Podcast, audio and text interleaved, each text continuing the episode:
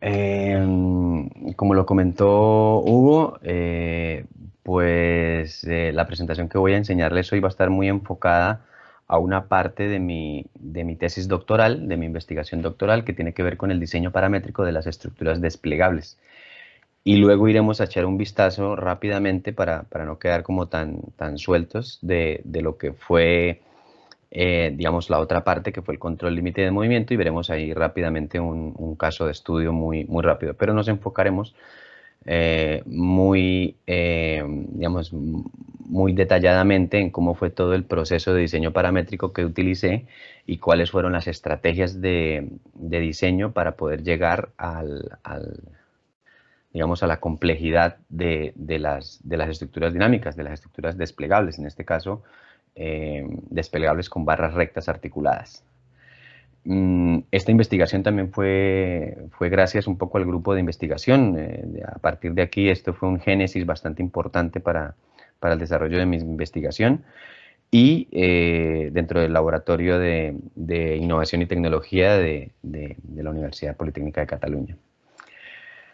Mm, a mí me gusta comenzar un poco esta, esta presentación y, siempre, siempre esta pequeña reflexión la hago cuando hablamos de arquitectura transformable y es un poco, eh, digamos, esta, esta frase que, saco de mi, de mi, misma tesis doctoral, como a través de la historia el hombre em, siempre ha sentido la necesidad de construir y de diseñar su entorno mm, con los elementos y con todos los, eh, eh, digamos, con todos los materiales eh, que puede encontrar y que puede, con, el cual, con los cuales puede cambiar y con los cuales puede modificar el espacio.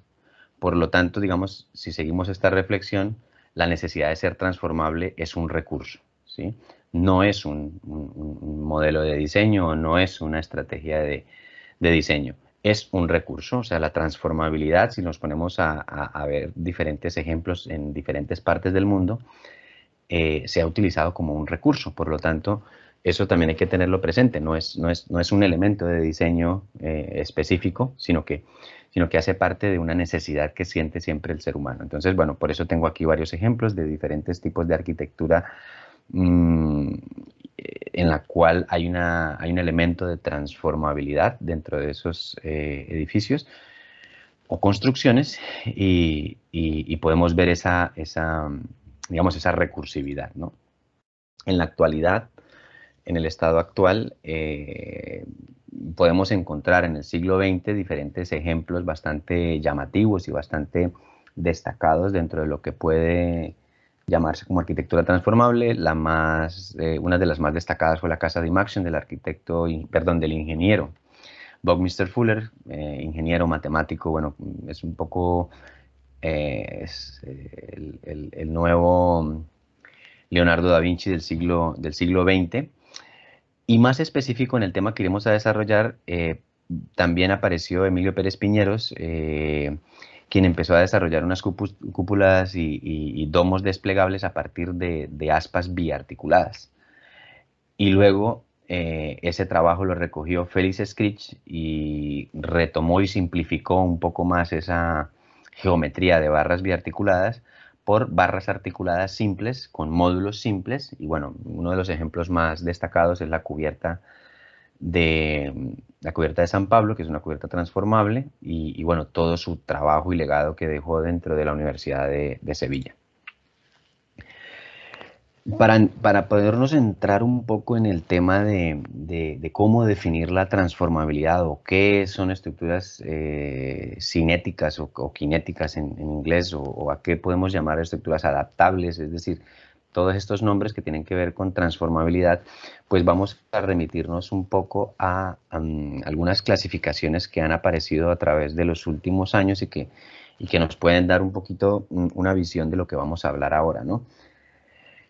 Eh, una de las primeras clasificaciones a nivel general, eh, pues nos hablaba un poco de, cómo sería esa, morfología a partir de elementos de mallas o de redes, y pueden haber elementos continuos y elementos discontinuos. Y por otro lado, eh, tenemos elementos rígidos y elementos deformables. Entonces, a partir de allí, pues aparece el pantógrafo, que posteriormente hablaremos como como elementos tipo tijeras o, deployable structures o existor linking. Eh, hay varios eh, nombres que se, le, que se le da. Normalmente el más usado a nivel técnico es deployable structure. Pero también aparecen otro tipo de deployable structure eh, donde, donde unos son con barras rectas, otros son con barras anguladas, unos son continuos, otros aparecen con usos de elementos como cables, empiezan a aparecer elementos discontinuos o continuos a partir de, pieles como las pieles flexibles o textiles y diferentes configuraciones radiales, diferentes configuraciones articuladas, eh, diferentes configuraciones también por geometría. Es más, aparecen aquí las recíprocas que son discontinuas, que de alguna manera las clasifican como algo transformable, me imagino por ser de, de, de formas de módulos. Y las deformables aparecen como elementos que también se transforman, aparecen los tensegrities, aparecen las combinaciones entre barras, rígidas y cables, y eh, aparecen las neumáticas y las, eh, las aproximaciones a las grid shell. Esta primera clasificación, digamos que hizo un panorama un poco general de toda la arquitectura ligera eh, que podría llegar a ser transformable y en este caso la nombraban cinética o kinética.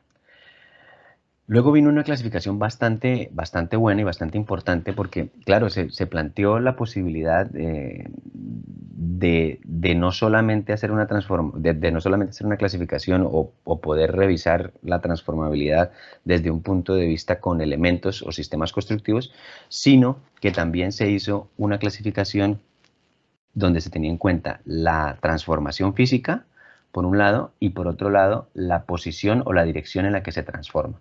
Entonces, esto permitió tener mucho más detalle de lo que se estaba buscando. Aparecieron, aparecieron ya vectores en los cuales nos indicaban los sentidos de transformabilidad de cada, de cada sistema. Aparecían, empezaron a aparecer también transformabilidades que no son tan ligeras y no son tan modulares, pero que finalmente siguen siendo transformaciones, como son las, las que son por tipo riel, y aparecieron, empezaron a aparecer un poco más detallados eh, y más Mm, con un poco de más análisis a nivel de su transformabilidad, las diferentes posibilidades de transformación, digamos, a nivel de espacio, ¿sí? A nivel del espacio y del movimiento, es decir, eh, aquí ya estamos enfrentando tipos de dirección con la transformación física. Luego, dentro del grupo de investigación, eh, eh, Natalia Torres y, justo Hugo, presentaron, nos presentaron una clasificación y de ello, ellos tienen un artículo que han presentado a nivel científico donde presentan una, una aproximación de clasificación de las estructuras desplegables con barras rectas y hacen otra pequeña clasificación acá también donde, donde aparecen las anguladas. Aquí ya se, se está poniendo el foco en un en una parte de todo ese gran universo que veíamos en, otras, en las otras clasificaciones. Entonces ya se pueden hablar de barras rectas, de barras simétricas, asimétricas, excéntricas, combinaciones con, planos, mm, transformaciones por, por, superficie, entonces aparecen las monoclásticas, sinclásticas, anticlásticas, y digamos que ya como que vamos haciendo un zoom un poco más hacia lo que vamos a ver que es las estructuras desplegables con barras rectas. A partir de aquí y con este material previo, eh, digamos, arranco mi investigación planteándome exactamente en dónde voy a poner yo ya mi foco, dónde va a ser mi punto de partida de mi investigación y decido que voy a ubicarme dentro de las estructuras desplegables con barras rectas articuladas. En castellano, en español, eh, las iniciales serán nombradas EDBRA, pues por las iniciales de todo eh, su nombre, y la razón es que respecto a las anguladas, estas eh, en su estado cerrado ocupan un menor espacio y por otro lado tienen una mayor eficiencia en, su plegabilidad al ser elementos rectos. Por lo tanto, si pensamos un poco en nivel de producción, pues es un poco más sencillo tener elementos rectos que elementos angulados. Entonces, esa fue la razón principal.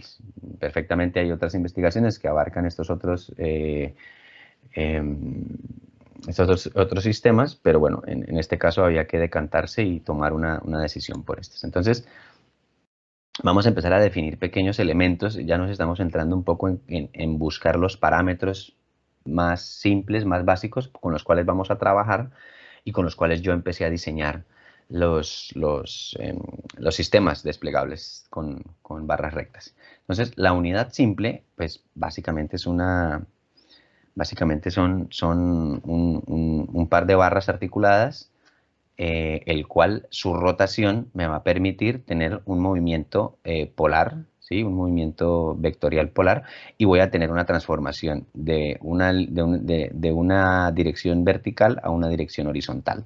¿Y esto cómo se logra? Esto se logra a través de la intersección por círculos, y entonces, bueno, aquí empiezo ya a tener parámetros. Estos parámetros son importantes para luego empezar yo a codificar. Entonces, esto sucede con una articulación eh, simétrica, con una articulación en el centro de ambas barras. Pero, ¿qué sucede si mi articulación tiene un desfase, es decir, una asimetría, pues entonces esta asimetría se va a transformar, voy a volver a tener un, inicio vertical de sus elementos para terminar en, una final horizontal. Solamente que esa asimetría me va a dar como resultado eh, dos tramos distintos, unos tramos más largos y unos tramos más cortos. En el tramo más corto voy a tener la angulación que me va a permitir el cambio de dirección de esta, de esta unidad, que lo veremos cuando se repita. Entonces, estas son una unidad simple, eh, ya quedan definidas y empiezo a tener parámetros, parámetros muy básicos, pero, pero muy importantes para poder arrancar yo a definir mi, estrategia de diseño. Luego los parámetros iniciales, claro, el primero y el más básico era pues tener las unidades, definir mi, tipo de unidad, como ya lo mencioné. Tenemos la que es simétrica, la que es asimétrica por, la asimétrica por, eh, por articulación y asimétrica por forma, es decir, una barra más larga que la otra. Luego tengo que em-, empezar a pensar en las restricciones, qué tipo de restricciones y poner unas reglas de juego, exactamente cómo, cómo se va a mover esto. Bueno, eh, esto es un tema mucho más complejo de explicar que simplemente aquí colocar restricciones. Eso tiene que ver con los grados de libertad. Estos los grados de libertad significan la cantidad de elementos necesarios para bloquear un movimiento. Eso se traduce para cualquier elemento que se mueva en ingeniería mecánica, en ingeniería robótica, en todo, pues los grados de libertad tienen la misma definición y se usan para eh, definir cuál es la limitación eh, de un elemento que tiene movimiento. Eh, posteriormente, después de tener esto, es la necesidad de diseñar un módulo, porque a partir de aquí voy a, poder ser iterativo y voy a poder repetir y voy a poder agrupar. Y finalmente, qué tipo de geometría, en este caso muy básico, eh, superficies, pero qué tipo de geometría voy a empezar yo a, desarrollar. Los elementos a usar para poder desarrollar esta investigación fueron Rhinocero, Grasshopper, Kangaroo y en su momento utilicé Millipede para hacer los análisis de tensiones y deformaciones para las estructuras. A partir de aquí empezamos a desarrollar el código con estos elementos básicos y me van a permitir pues, desarrollar este movimiento. Como ya lo, como ya lo dije, a partir del, digamos, de los paquetes de círculos o de la intersección por paquetes de círculos, esta es la estrategia que se va a tomar. Esto de, estrategia fueron los del grupo de investigación del Niels Tederman en la Universidad de, de Berlitz, en Bruselas.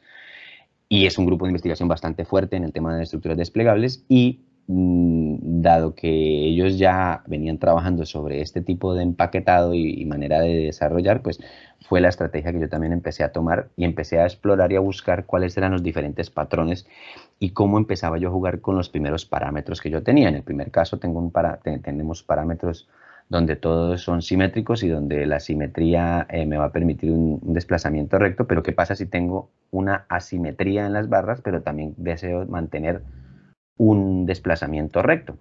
Sencillamente lo que voy a cambiar aquí es tener puntos altos y puntos bajos, pero el desplazamiento sigue siendo un desplazamiento recto, en ningún momento eh, eh, he empezado a, tener alguna proyección de curvatura y, a partir de aquí empezar a jugar un poco con esos primeros eh, parámetros, ¿no? Entonces, bueno, puedo empezar a tener elementos que se transforman de manera lineal, pero con, con otro tipo de, disposiciones, puntos, puntos altos y puntos bajos simétricos, puntos altos y puntos bajos asimétricos. Y, y aquí también puedo llegar a tener un desplazamiento recto, pero oblicuo. ¿sí? Ya, ya, ya el, desplazamiento recto no es en una dirección horizontal, sino es un desplazamiento recto en una dirección oblicua. Y la primera, perdón, después de, después de esta exploración mm, sencilla, lo primero que se propone uno es, bueno, cómo los podemos empezar a agrupar de manera lineal en X y en Y. Y luego de hacer estas agrupaciones, cómo puedo también proyectar. Entonces, cómo se me proyecta en el plano, en el, plano axial eh, y, empiezo a generar ya una pequeña, bueno, no espacialidad, pero sí superficies que después me pueden generar espacio. El siguiente paso, el siguiente paso es volvernos más complejo. A partir de aquí vamos a empezar a volvernos más complejos. La complejidad en este caso viene por la simetría de su articulación. La, simetría de articulación eh, me va a permitir dar la curvatura. Entre más asimétrico tenga yo mi punto de articulación, más pronunciada será mi curva. Y en este caso no se observa muy bien, pero más asimétrico y más pronunciado va a ser mi transformación de ángulo de incidencia. Si podemos observar aquí, el ángulo de incidencia va creciendo, va creciendo, va creciendo. Bueno, va creciendo, no, se va reduciendo, por lo tanto se va alejando el punto y el ángulo se va reduciendo y vuelve y se va eh, volviendo más grande, pero el radio se va moviendo. El radio de este ángulo se va moviendo, por lo tanto ya tengo una transformabilidad y me empieza a aparecer otra variable aparte de, aparte de la, intersección por círculos, me empieza a aparecer esta otra variable. Entonces, esa otra variable la identifico para poderla controlar también. A partir de aquí, aplicamos los mismos, digamos, las mismas transformaciones mm, lógicas, ¿no? ¿Qué pasa si quiero mantener una curva, pero soy asimétrico? Entonces, bueno, tengo puntos altos y puntos bajos, pero mantengo la curvatura. ¿Qué pasa si tengo asimetrías irregulares? En este caso tengo puntos, puntos bajos o puntos altos y puntos bajos, pero luego tengo otra vez un, punto bajo pequeño y un punto alto. Y voy, a, y voy, así, y voy intercambiando. Y luego, ¿qué pasa si, si me vuelvo inverso? Es decir, eh, ¿qué pasa si, si armo un módulo de A2 y luego le hago, en este caso, el espejo para poder generar otra vez el mismo patrón, pero en, en otro sentido, ¿sí? Entonces, e, es empezar a jugar con esas estrategias de diseño y empezar a explorar si la transformabilidad me la permite y si existen bloqueos de movimiento. Eso también hay que tener mucho cuidado porque a partir de aquí eh, lo, interesante que tiene Grasshopper es que, eh, bueno, si el movimiento no es real, no lo va a proyectar. Por lo tanto, si la geometría no es real, pues no la va a proyectar. Pero sí es, interesante empezar a, a ver, porque en algunos casos tuve pues tuve bloqueos de movimiento donde no generaba movimiento o donde habían roturas por movimiento y no me generaba ningún tipo de, ningún tipo de desplazamiento. Posteriormente lo que se hace es hacer la proyección axial en un, solo sentido, como vemos solo en un solo sentido, en el otro sentido simplemente unos ejes que colaboran para poder mantener un equilibrio en el sistema. Hasta este punto solamente me he planteado geometría y todo es eh, abstracto y todo es eh, sin plantearme un equilibrio. Mm, digamos, parecieran estar en equilibrio y pudiéramos decir que están en equilibrio, pero no necesariamente lo están. Podemos encontrarnos más adelante con estructuras que no están en equilibrio como estas, pero vuelvo y repito, en este, en este punto de arranque de la investigación me interesaba más la morfología y un poco la topología que iba encontrando que la estabilidad y el equilibrio. Eso lo empezaré a introducir más adelante porque como digo desde, desde que arrancamos, mm, voy empezando a incorporar más y más parámetros, ¿sí? Empecé con parámetros muy sencillos como la unidad simple y fui volviéndome más complejo. Eh, la lógica me decía que el siguiente paso era empezar a agrupar, entonces ya tengo dos unidades, ¿qué pasa? Bueno, agrupo dos unidades, pero estas dos unidades empiezo a rotarlas y entonces me empiezo a plantear ángulos de 180 grados, que eran los que yo estaba trabajando, es decir, estaba trabajando en una superficie. ¿Qué sucede si trabajo en ángulos distintos eh, con los cuales me planteo una espacialidad? Entonces, ángulos de 120, ángulos de 90, ángulos de 60 y empiezo a generar una aparente modulación. Todavía no estoy intentando generar un módulo, simplemente estoy intentando cambiar de dirección, es decir, cambiar de eje de movimiento. Entonces aquí tengo tres ejes de movimiento, tengo cuatro ejes de movimiento y aquí tengo seis ejes de movimiento o tres si se quiere, solamente que sería un eje positivo y uno negativo.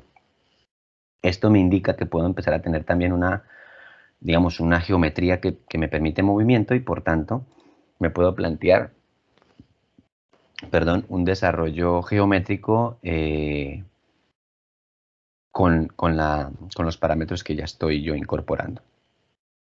Como les decía, en este caso hay una geometría, hay, un, hay unos patrones, hay, un, hay, una parametría, pero no existe una estabilidad. Si vemos, la estabilidad no existe en ninguna parte, pero bueno, es de momento no nos interesa eh, entrar en la estabilidad. Eso ya lo veremos más adelante.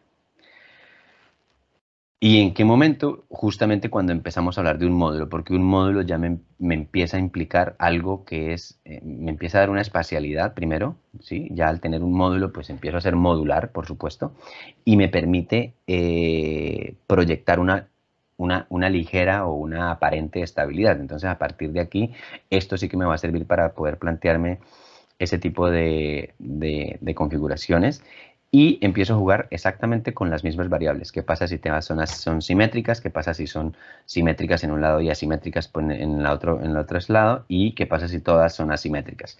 ¿Qué sucede si son simétricas, una es simétrica y otra eh, perdón, todas son simétricas, en este caso todas? ¿Qué pasa si una es simétrica, la siguiente es asimétrica, la otra es simétrica, la siguiente es asimétrica? ¿Y qué sucede si es la primera es asimétrica, pero la otra también es asimétrica, pero la roto 180 grados, es decir, está en espejo? Y a partir de aquí es empezar a jugar nuevamente con estas pequeñas variables y estos pequeños cambios, a ver cuál funciona y cuál no funciona. La base de esta transformación sigue siendo el paquete de círculos que me permite tener el recorrido y el desplazamiento de las barras y de los nudos sin separarse, evidentemente, y sin tener ningún tipo de restricción de movimiento. Aquí ya empezamos a ponernos un poco más complejos, porque estamos hablando de sistemas biaxiales, dos, direcciones. Entonces, al hablar de dos direcciones, empezamos a entender que tenemos una, ya tenemos una pequeña estabilidad, a pesar de que los cuadrantes, todos podemos eh, haber visto que, digamos, en, cualquier geometría y en cualquier sistema constructivo, los cuadrantes siempre tienen una, estabilidad por las una inestabilidad por las diagonales, pero seguimos hablando de forma y entonces, bueno, podemos tener módulos cuadrados simétricos, podemos tener módulos cuadrados simétricos, pero aquí ya incorporo un nuevo elemento que es una repetición de la unidad para formar una unidad, la misma unidad cuadrada, pero con dos unidades. ¿sí? Aquí es una unidad cuadrada con una unidad en cada eje, aquí es una unidad cuadrada con dos unidades en cada eje. Entonces, bueno, esto esa es otra variante que empieza a aparecer. Y incorporo y me aparece ya un elemento espacial conocido dentro de la arquitectura tradicional, que es un arco desplegable. Un arco desplegable a partir de un módulo eh, asimétrico y de eh, un sistema biaxial, es decir, de dos direcciones. Entonces, aquí empiezo, empiezan a aparecerme ya los parámetros que empiezo yo a controlar. Empiezo a controlar el movimiento de la estructura, empiezo a controlar la cantidad de elementos arquitectónicos, en este caso arcos, la cantidad de arcos, y empiezo a controlar la cantidad de módulos. Entonces ya, como he venido avanzando poco a poco y desarrollando cada uno de los parámetros y los he venido ordenando, también me permite tener no solamente eh, la cantidad de módulos, sino el tipo de ángulo que yo quiero trabajar. ¿Recuerdan el radio variable que yo les hablaba? Pues este radio ya lo puedo cambiar. En esta última parte, yo no, no estoy plegando y desplegando, yo estoy cambiándole el ángulo a la, superficie que estoy trabajando. Entonces, yo puedo ir definiendo exactamente cuáles son mis variables y mis parámetros que yo voy a poder controlar. Y esto ha sido posible por, digamos, por tener un orden en una estrategia, eh, ir, ir desde lo más sencillo, que es la unidad, a irme volviendo más complejo. Dentro de, esta, dentro de estos sistemas, bueno, encontramos los más sencillos, que son sistemas eh, biaxiales eh, tipo bóvedas, donde hay, donde hay eh, unidades simétricas y unidades asimétricas.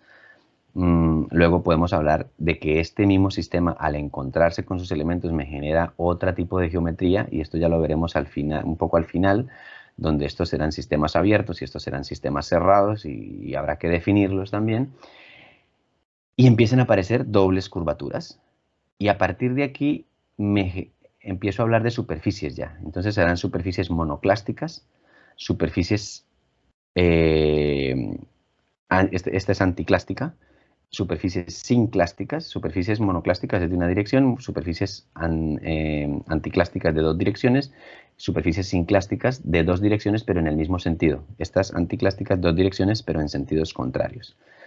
Entonces, esto me permite empezar a obtener ya más variaciones. Luego hay una particularidad con las biaxiales y es que puedo llegar a encontrar dos tipos de direcciones con dos configuraciones muy diferentes. Es decir, voy a tener ya un sistema que en su momento de despliegue puede estar abierto y esto por eso lo defino más adelante.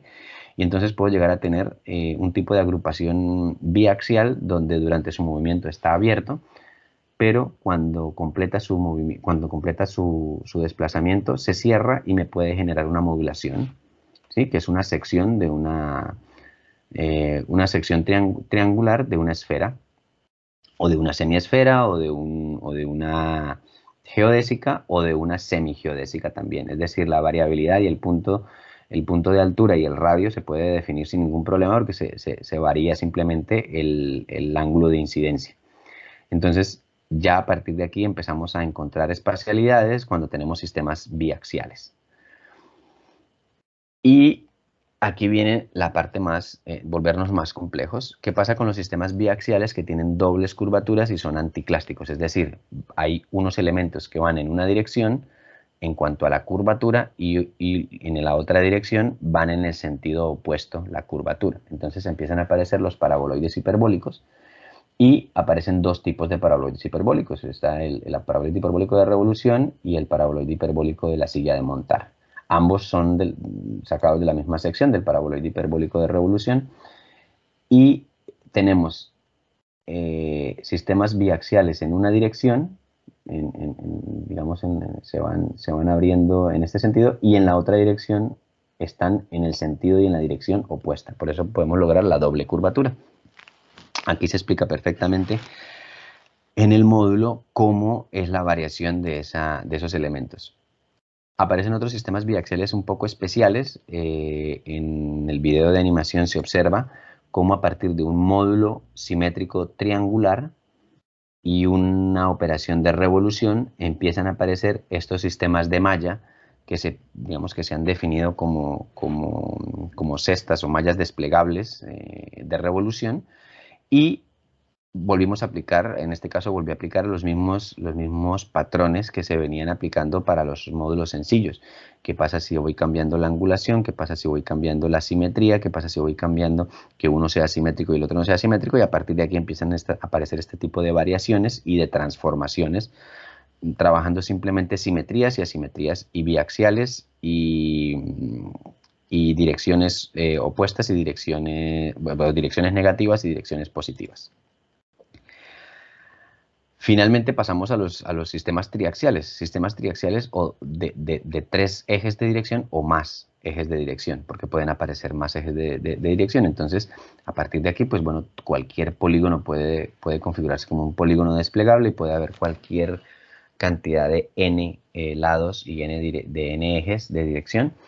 Pero lo importante en este punto es em, empezar a buscar cuáles son las mejores agrupaciones y cuáles son las posibles eh, formas de agruparse entre ellos, primero de manera lineal y luego de manera espacial. Evidentemente el módulo triangular es el más estable y versátil y bueno, se puede hacer configuraciones como este, de este estilo. En los sistemas triaxiales, y es un poco ya donde me, detengo y empiezo a encontrar elementos mm, que están dentro de la arquitectura eh, y que dentro de la arquitectura tradicional y que me pueden ser favorables para yo empezar a construir eh, arquitectura dentro, mi, dentro de mi universo transformable. Entonces aparece los módulos triaxiales, con los cuales son pues, de sección triangular y eh, empiezo a incorporar otra variante que también es bastante importante dentro de mi desarrollo y es qué sucede si tengo elementos asimétricos y elementos simétricos. Si todos los elementos son asimétricos, genero la curvatura, pero tengo una curvatura mucho más pronunciada. Por lo tanto, al utilizar una simetría, eh, unas unidades simétricas, esta simetría me va a reducir esa curvatura tan pronunciada y voy a controlar más esta curvatura y voy a, me va a permitir que con una cantidad de elementos más proporcionados pueda generar un, arco o una curvatura mucho más eh, suavizada. Esto es más fácil de ver dentro del diseño, digamos, dentro de la parametrización de cómo sería, pero finalmente los elementos de simetría me permiten que, que la curva no se me cierre tan rápidamente. ¿sí? Si todos fueran asimétricos, la curvatura con tres o cuatro elementos ya estaría cerrada y entonces no podría llegar a tener o habrían bloqueos de movimiento. Entonces aparece esta otra nueva configuración donde utilizo elementos asimétricos y elementos simétricos dentro de un mismo punto para generar una superficie, eh, bueno, en este caso para generar un arco. Es posible generar esa simetría externa y esa simetría interna. Entonces son dos formas de hacer el mismo arco, eh, solamente que, bueno, en un caso tengo en el lado exterior eh, una, una, superficie facetada o una superficie plana controlada, mientras que en el otro caso tengo una superficie eh, con crestas o puntas en la parte exterior y una superficie plana y facetada en la parte interior. Finalmente, pues eh, son más temas de geometría y de estética y bueno, a partir de aquí de las exploraciones que se están llevando.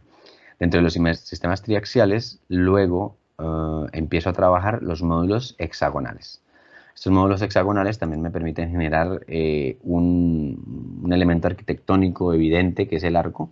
entonces ya tenemos tres elementos arquitectónicos diseñados con estructuras desplegables y conocidos como el arco. Tenemos con elementos biaxiales, que son los arcos con módulos cuadrados, con elementos triaxiales tenemos dos, con módulo triangular y con módulo hexagonal.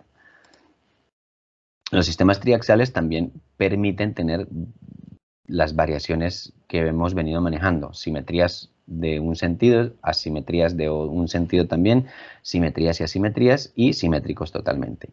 En todos ellos mm, me permite también tener superficies mm, abiertas y superficies cerradas. ¿sí? Superficies abiertas eh, que quiere decir que no completan totalmente su rotación, y superficies cerradas que eh, se encuentran los elementos y permiten generar un, elemento cerrado, en este caso un círculo. Se pueden también tener agrupaciones a nivel lineal y, a nivel eh, simétrico y asimétrico. En este caso es asimétrico para generar esta, este pequeño vacío dentro del sistema de despliegue. Con los sistemas triaxiales aparecen las geodésicas y entonces en las geodésicas empiezo, se empieza a diseñar y empiezo a diseñar eh, elementos eh, desplegables tipo domo o, secciones de un, domo. En este caso eh, podemos encontrar dos estrategias diferentes. En el, caso intermedio tenemos un centro de módulo hexagonal con los cuales empieza a desarrollarse el tejido de la sección de la geodésica y en el segundo caso tenemos un centro pentagonal vacío, en este caso, no se usan elementos, o sea, el centro, no, existe un centro con elementos desplegables, sino que los hexágonos están haciendo un anillo pentagonal para poder generar un sistema de despliegue. Si observamos geométricamente en ambos, tenemos una separación, una rotura de los elementos. Geométricamente existe la rotura, pero físicamente ya lo, lo podremos ver o se verá o lo verán en, domos desplegables que encontremos, no se presenta esa, rotura, pero si no se calcula bien la angulación de las tijeras, eh, lo que se puede presentar es una tensión muy fuerte y los elementos se romperán durante el despliegue. Entonces hay que ser cuidadosos al encontrar cuál sería el ángulo más deseado o el ángulo más eficiente para este tipo de superficies. Eh, dentro de los sistemas triaxiales, bueno, aquí ya podemos encontrar el domo completo, no la sección, sino el domo completo de, una estrategia y el domo completo de la otra estrategia, de las dos cáscaras. Aquí esta separación, como les decía, esta separación se traduce en una, en una tensión eh, superficial durante el proceso de despliegue que hay que tener cuidado. De hecho, mm, pues con Hugo y él les podrá comentar más adelante mm, las experiencias, pues esto se traduce en una fuerza que hay que controlar, que puede llegar a ser de en algún momento, pues eh, no generar el colapso de la estructura, pero sí generar alguna rotura de una barra si no se, si no se controla bien ese, esa plegabilidad.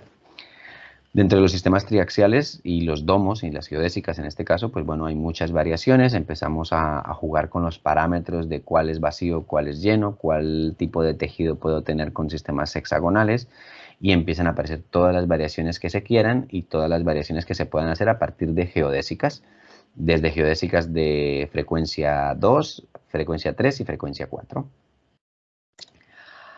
Ah, y finalmente, y es un poco lo que, digamos, en el estado en el que se quedó mi investigación a nivel del diseño paramétrico, mm, mi objetivo está, y todavía el código mm, pues está en trabajo de, desarrollarse bien, mi objetivo es poder lograr una optimización geométrica con, pentágonos, hexágonos y heptágonos, poder optimizarlos de tal manera que eh, con cualquier superficie mínima, ¿sí? En este caso un torus, en este caso una... ay, se me olvidó el nombre de esta superficie, y bueno, en, este un, torus de revolución. ah, una superficie de Eneper, aquí la tenía escrita.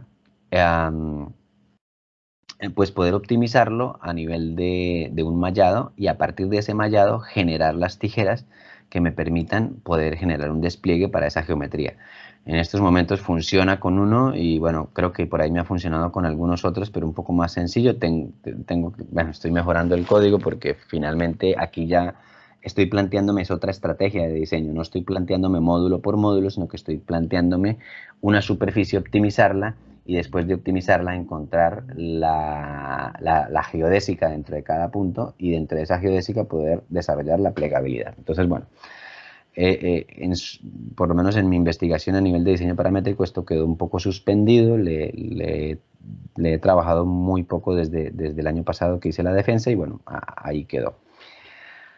Luego aparecen sistemas triaxiales especiales. ¿Y por qué digo especiales? Porque en la gran mayoría de los ejercicios que encontramos o de las investigaciones o exploraciones que se encuentran en diferentes grupos de investigación, siempre se trabajan con superficies continuas.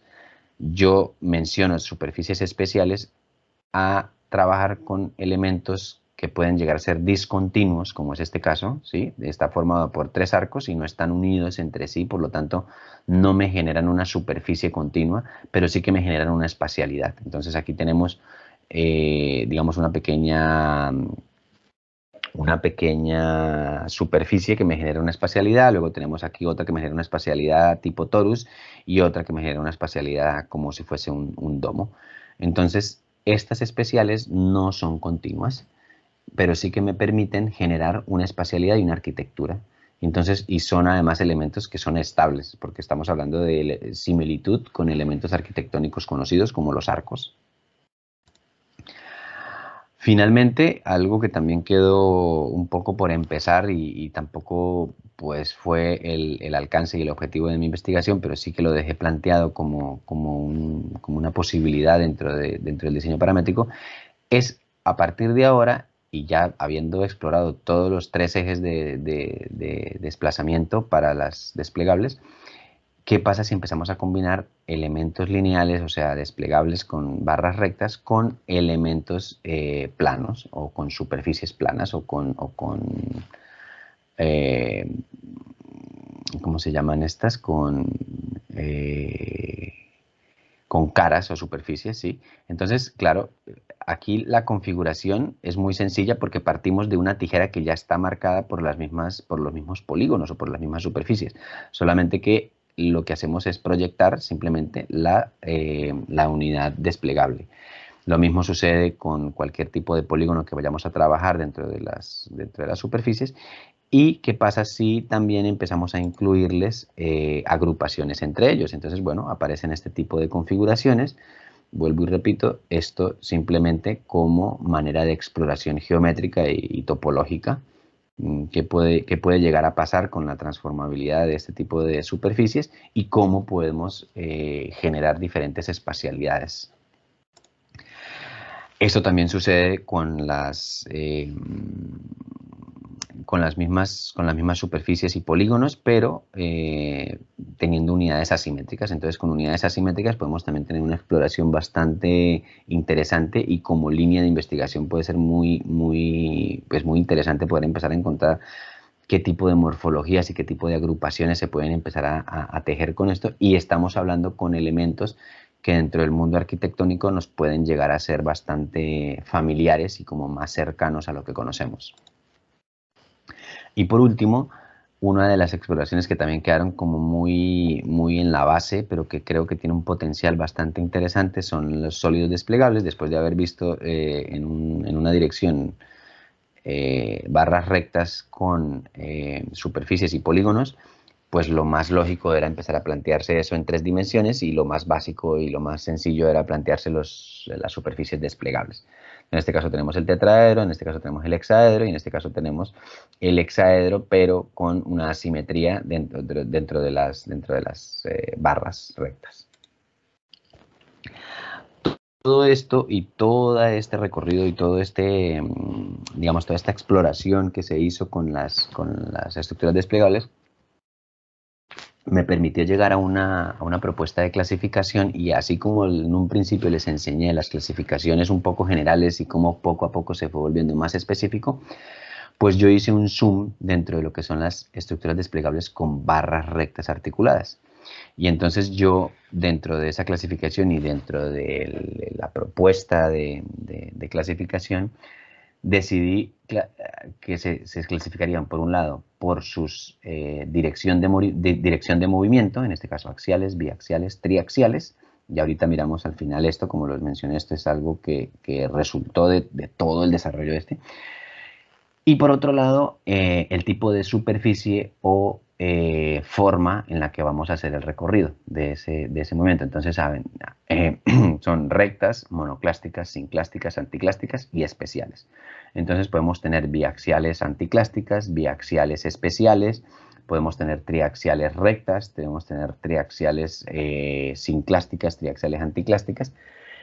Y dentro de este panorama, pues podemos tener una clasificación un poco más eh, detallada de cómo construir y cómo enfrentarnos a un, a un diseño de unas estructuras desplegables con barras rectas articuladas. Esta última, que son prismas y sólidos, digamos que se intenta aproximar dentro de lo que son rectas y, el tipo de forma, pero es verdad que quedó muy en el inicio de la exploración y por tanto como no tampoco hacía parte del objetivo principal de mi, de mi tesis de investigación, pues bueno, quedó como un planteamiento inicial y valdría la pena mm, poder tomar ese, ese bastón de mando, digamos, allí y, ver qué, qué sucede y qué pasa con estos elementos que pueden llegar a, a generar espacialidades bastante interesantes y aplicaciones en, el mundo del diseño y la, arquitectura. Finalmente, y ya para, para digamos, eh, aquí termina el bloque un poco de todo lo que fue el proceso de diseño paramétrico eh, de, mi, de, mi, investigación y, el gran resumen pues es este cuadro de clasificación, pero quiero mostrarles muy rápidamente cómo fue el, digamos, el, siguiente paso que hice y los siguientes pasos muy rápidamente de mi investigación y cómo fue ese control de movimiento que yo desarrollé dentro de mi investigación. Básicamente, eh, la teoría es un poco de, bueno, ¿qué pasa si tengo un sistema desplegable y a ese sistema desplegable le aplico una fuerza, pero le aplico un elemento adicional que es el que me va a controlar el movimiento, en este caso un cable, un cable en el cual yo le someto una tensión y con esa tensión voy a poder controlar esta fuerza que me está generando este movimiento. ¿sí? Eso es un poco la hipótesis que yo me planteé. Generé un pequeño código para esta explicación, pero este pequeño código empezó a funcionar y se empezó a transformar para todos los sistemas desplegables que, que pudiésemos desarrollar dentro de mi investigación. Entonces, la explicación vuelve a ser un poco más eh, sencilla. Bueno, tengo una fuerza, tengo un sistema desplegable, pero no tengo nada que me controle ese sistema desplegable. Si yo no tengo nada que me controle ese sistema desplegable, el sistema desplegable se colapsa o chocan los elementos y, colapsa el sistema. Pero si yo tengo un sistema en el cual tengo un elemento adicional que es un cable a tensión y ese cable a tensión me controla el movimiento final que yo deseo, ¿cuál es el movimiento final que yo deseo? que esta estructura esté en equilibrio, que esta estructura esté eh, balanceada, es decir, que como mínimo, en este caso, que es un ejemplo muy abstracto, que esta estructura esté apoyada, apoyada en este horizonte, en esta línea verde, y por lo tanto yo ya puedo saber cuál es la posición final y puedo empezar a hacer simulaciones de movimiento en tiempo real sin necesidad de hacer ensayo y error con maquetas o con prototipos o, invertir en materiales, no. Yo desde un principio ya puedo empezar a, tener elementos y, datos con los cuales puedo empezar a, hacer iteraciones y empezar a construir un poco más seguro y no estar haciendo procesos más lentos, sino que pues, sencillamente con una simulación de movimiento y con una simulación de este código controlando el movimiento y sabiendo qué elementos necesito yo y cuáles son las distancias finales de mis, de mis elementos eh, de movimiento, cómo puedo yo controlar ese movimiento dentro de mi propuesta. Este mismo código lo aplicamos para un arco muy sencillo, un arco hexagonal, con módulos hexagonales, entonces, bueno, tengo mi superficie plana, es decir, tengo mi horizonte o mi, superficie de apoyo y tengo mis arcos. A cada módulo le aplico un sistema de cables que me controle ese movimiento y a partir de una, bueno, usando relajación dinámica con Kangaroo, puedo controlar la posición final y la estabilidad donde todos los puntos de apoyo están en el mismo eh, plano de apoyo. Y para esto, pues el siguiente paso fue definir la estabilidad y el equilibrio. Entonces, lo que les contaba antes, pues ya, empezamos a hablar de, de, estabilidad y de equilibrio y entonces pues empezamos a encontrar una definición dentro de esa clasificación grande que tenemos, que son sistemas cerrados y sistemas abiertos. Los sistemas cerrados son elementos que no necesitan elementos adicionales para estar en equilibrio, es decir, los domos o los sistemas eh, que son con geometrías cíclicas, eh, en este caso cilindros o, demás, pues no necesitan elementos adicionales porque ya son estables en sí mismos. Pero en cambio los elementos como este tipo de cáscaras o este tipo de cáscaras, pues son elementos que son sistemas que necesitan elementos adicionales para estar en equilibrio. Entonces esto ya me define un poco otra clasificación y cuáles son los que necesitan controlar ese movimiento y cuáles no, a pesar de que los que están cerrados también requieren de una estrategia para controlar el movimiento de apertura y de cerrado, pero no requieren elementos adicionales para controlar la estabilidad, que es un poco lo que me interesaba en ese momento.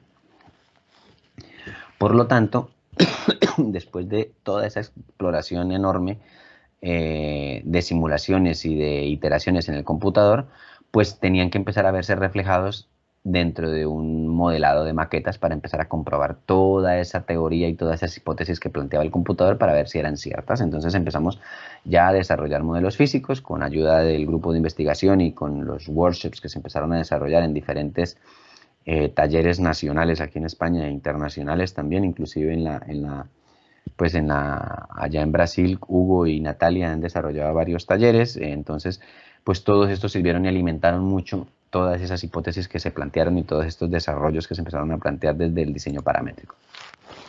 Fue importante el mecanizado también de los elementos, para eso se utilizó SolidWorks, que de alguna manera también servía para poder validar el movimiento de los, de los elementos y de las piezas, por lo menos de los módulos, y pensar en hacer un pequeño análisis para la fabricación digital de estos elementos, por lo menos en maqueta, en la impresión 3D y el corte láser de los elementos para poderlos validar. Por lo tanto, también se utilizó el, software como una pequeña ayuda para hacer un análisis gráfico por estática gráfica de, cómo, sería el comportamiento, no de un prototipo a escala 1-1 real, sino de los prototipos que se iban a imprimir por fabricación digital, es decir, las maquetas a escala pequeña pero sí que nos servía para indicarnos cuáles pueden ser los posibles puntos de, debilidad de la estructura y nos podíamos empezar a, pues, a jugar un poco con materiales, cambiar de plexiglas a aluminio, a madera y podía arrojarnos diferentes tipos de resultados.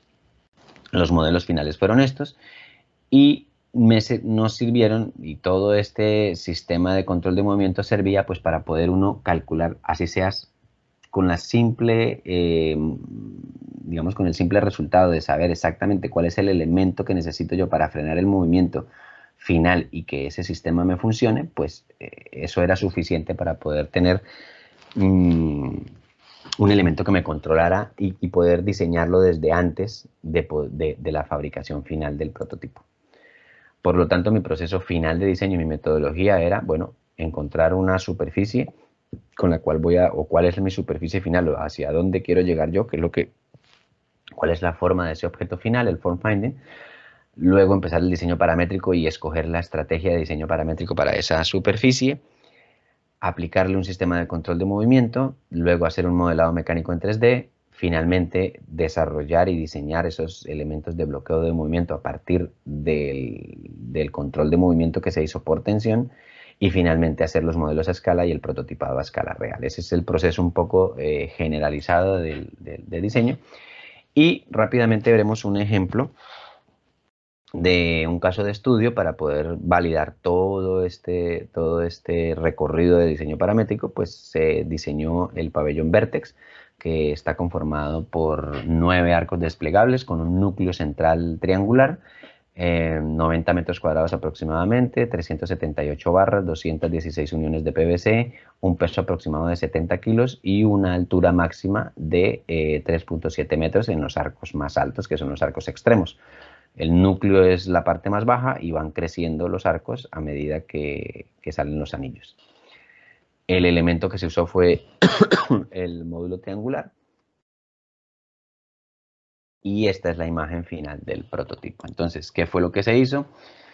Se escogió cuál sería el elemento más idóneo para la construcción del, prototipo, del, sí, del, pabellón, el más, eh, el más idóneo y el, y el que mejores características tanto geométricas como estructurales presentaba era el de arcos el, el, de arco con módulos triangulares porque tenía menos elementos y tenía mayor estabilidad por, por el tema de ser triangular.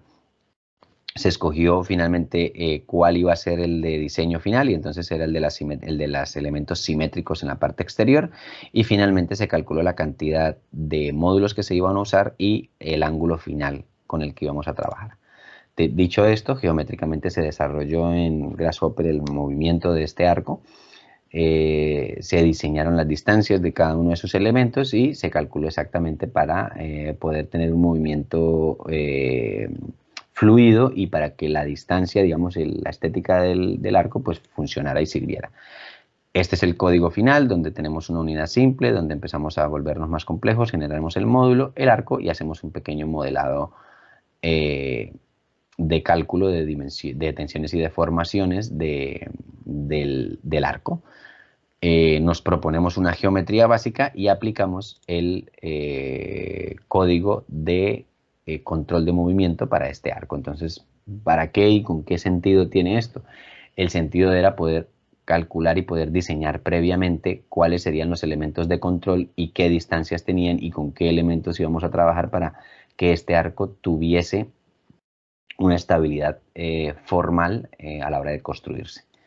Entonces, a partir de aquí se diseñó con, de, dos estrategias, se diseñó con fabricación digital, con eh, elementos de metacrilato y, y barras de metacrilato y, uniones de, de, impresión 3D, en este caso PLA, se usó el más sencillo, pero también se hizo la fabricación con elementos un poco más artesanales, con barras de madera y tubos de PVC, debido a que la fabricación final del prototipo se iba, a se iba a aproximar más a esto que a esto, por temas de recursos, evidentemente.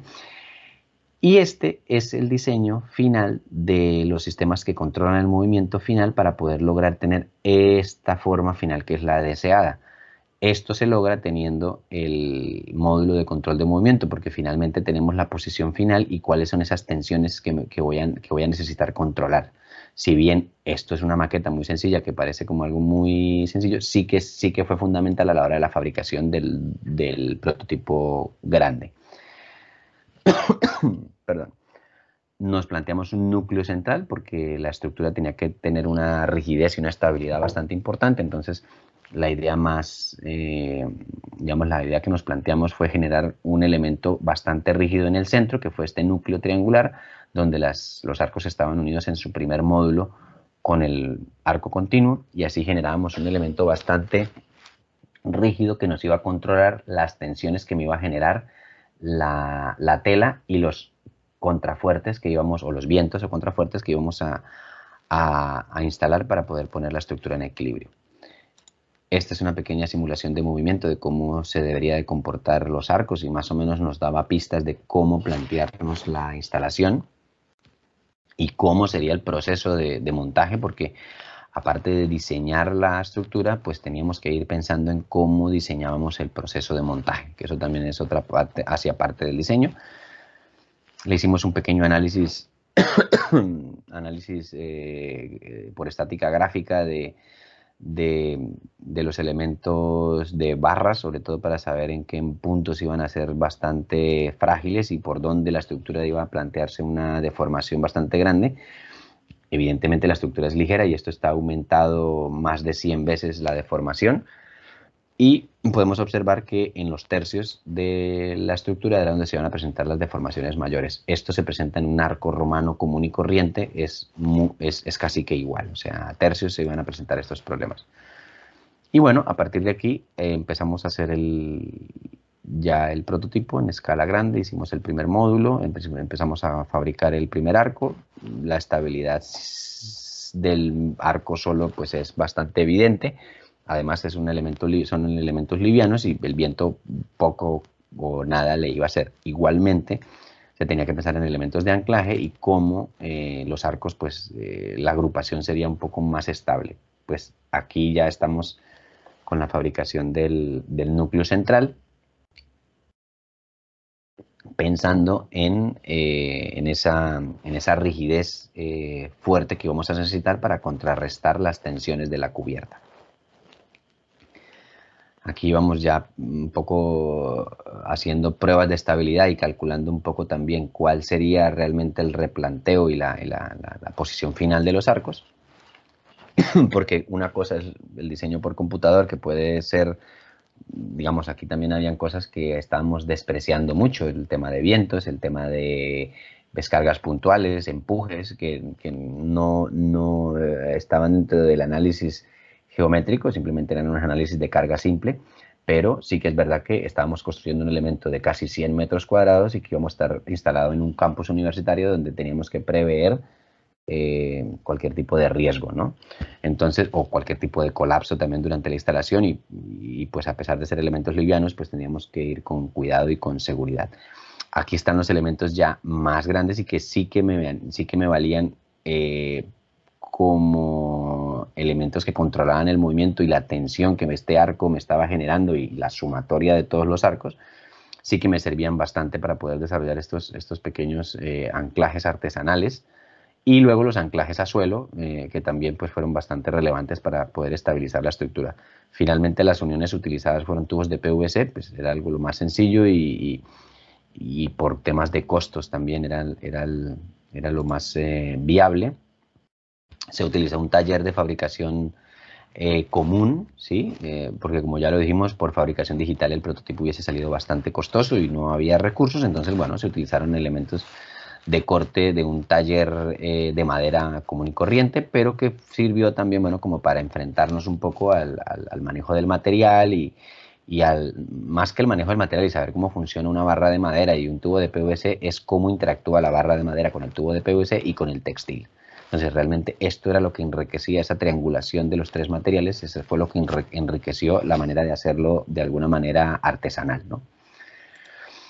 La fabricación, lo interesante eh, de mencionar en la fabricación es pensar en el núcleo principal, dejarlo bien rigidizado y bien ajustado, porque luego estos arcos sí que estaban sueltos, es una estructura discontinua.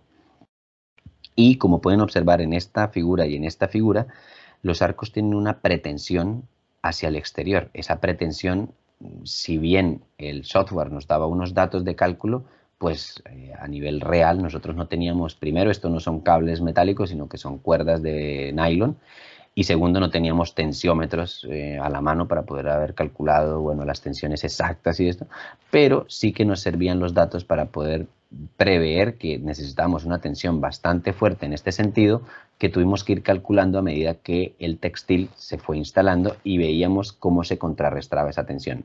Finalmente, eso fue un poco lo que más nos tardó en la instalación final. El dato de distancia de esa tensión desde el punto de anclaje con el punto de amarre a la estructura esa distancia se conservó porque en futuras instalaciones ya no teníamos que ir buscando cuánto debíamos de tensionar, sino que simplemente conociendo la distancia ya sabíamos cuánta distancia de pretensión se tenía y con eso ya el, arco se, estabilizaba cuando la tela estaba instalada. Cuando ven, eh, al ver la imagen final, los arcos están en su posición eh, natural, digamos, estables y, posicionados de manera horizontal respecto al suelo y, y no tienen ninguna deformación y por lo tanto están contrarrestando estos, estos cables, están contrarrestando toda la tensión que está generando desde el núcleo, que tiene que ser también bastante estable, hacia el exterior. Aquí voy a pasarles rápidamente un video para ver un poco cómo, lo que fue esa experiencia constructiva y se desarrolló el prototipo. Primero con el diseño paramétrico, con todo lo que pues eh, incluyó el, los análisis y todas las simulaciones en computador, pero luego pues enfrentarnos a construir y hacer pruebas y revisar que lo que el computador nos estaba diciendo pues era viable y cómo los elementos constructivos fueron importantes para poderle dar la estabilidad final a la estructura. Eh, y, bueno, cómo yo creo que lo más bonito y lo más interesante era cómo afrontar el diseño del montaje, es decir, no el diseño de la estructura, sino diseñar cómo montábamos primero el núcleo y luego íbamos yendo hacia los exteriores y, lo mismo hicimos con el textil para luego poder instalarlo de manera pues de manera segura, ¿no? Tenemos que tener, tenemos que garantizar evidentemente una robustez dentro de la estructura para garantizar la, estabilidad del sistema. Eh, como dato y anécdota curiosa, eh, pues esta estructura, si ustedes observan, eh, pues tiene unos agujeros aquí que son como un poco extraños y parece que fueran, evidentemente fueron hechos a última hora y eso se debe a que inicialmente el prototipo iba a estar instalado en un emplazamiento con tres edificios en un patio donde estaba cubierto por tres edificios.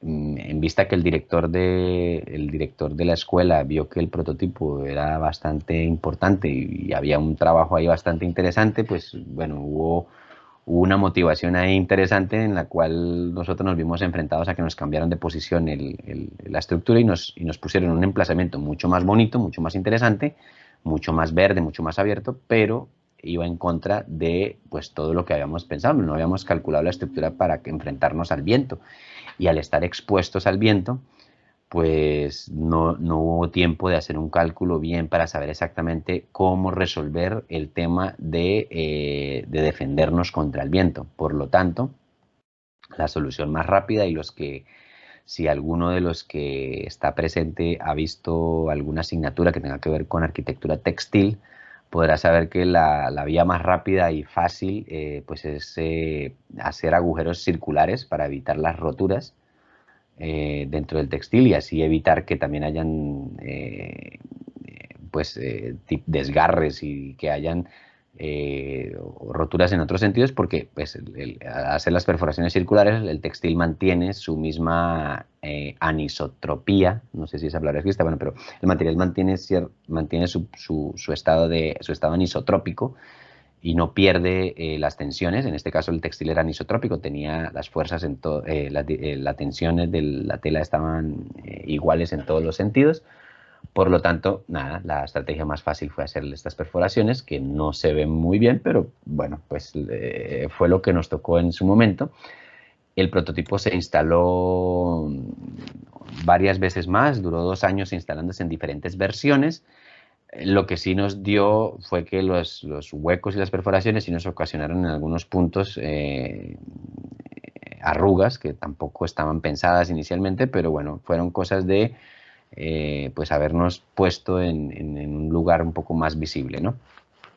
Ah, la estructura, la verdad que funcionó bastante bien. Eh, este proyecto fue Premio Nacional de Arquitectura aquí en España, eh, Premio Nacional de Arquitectura Efímera en Innovación.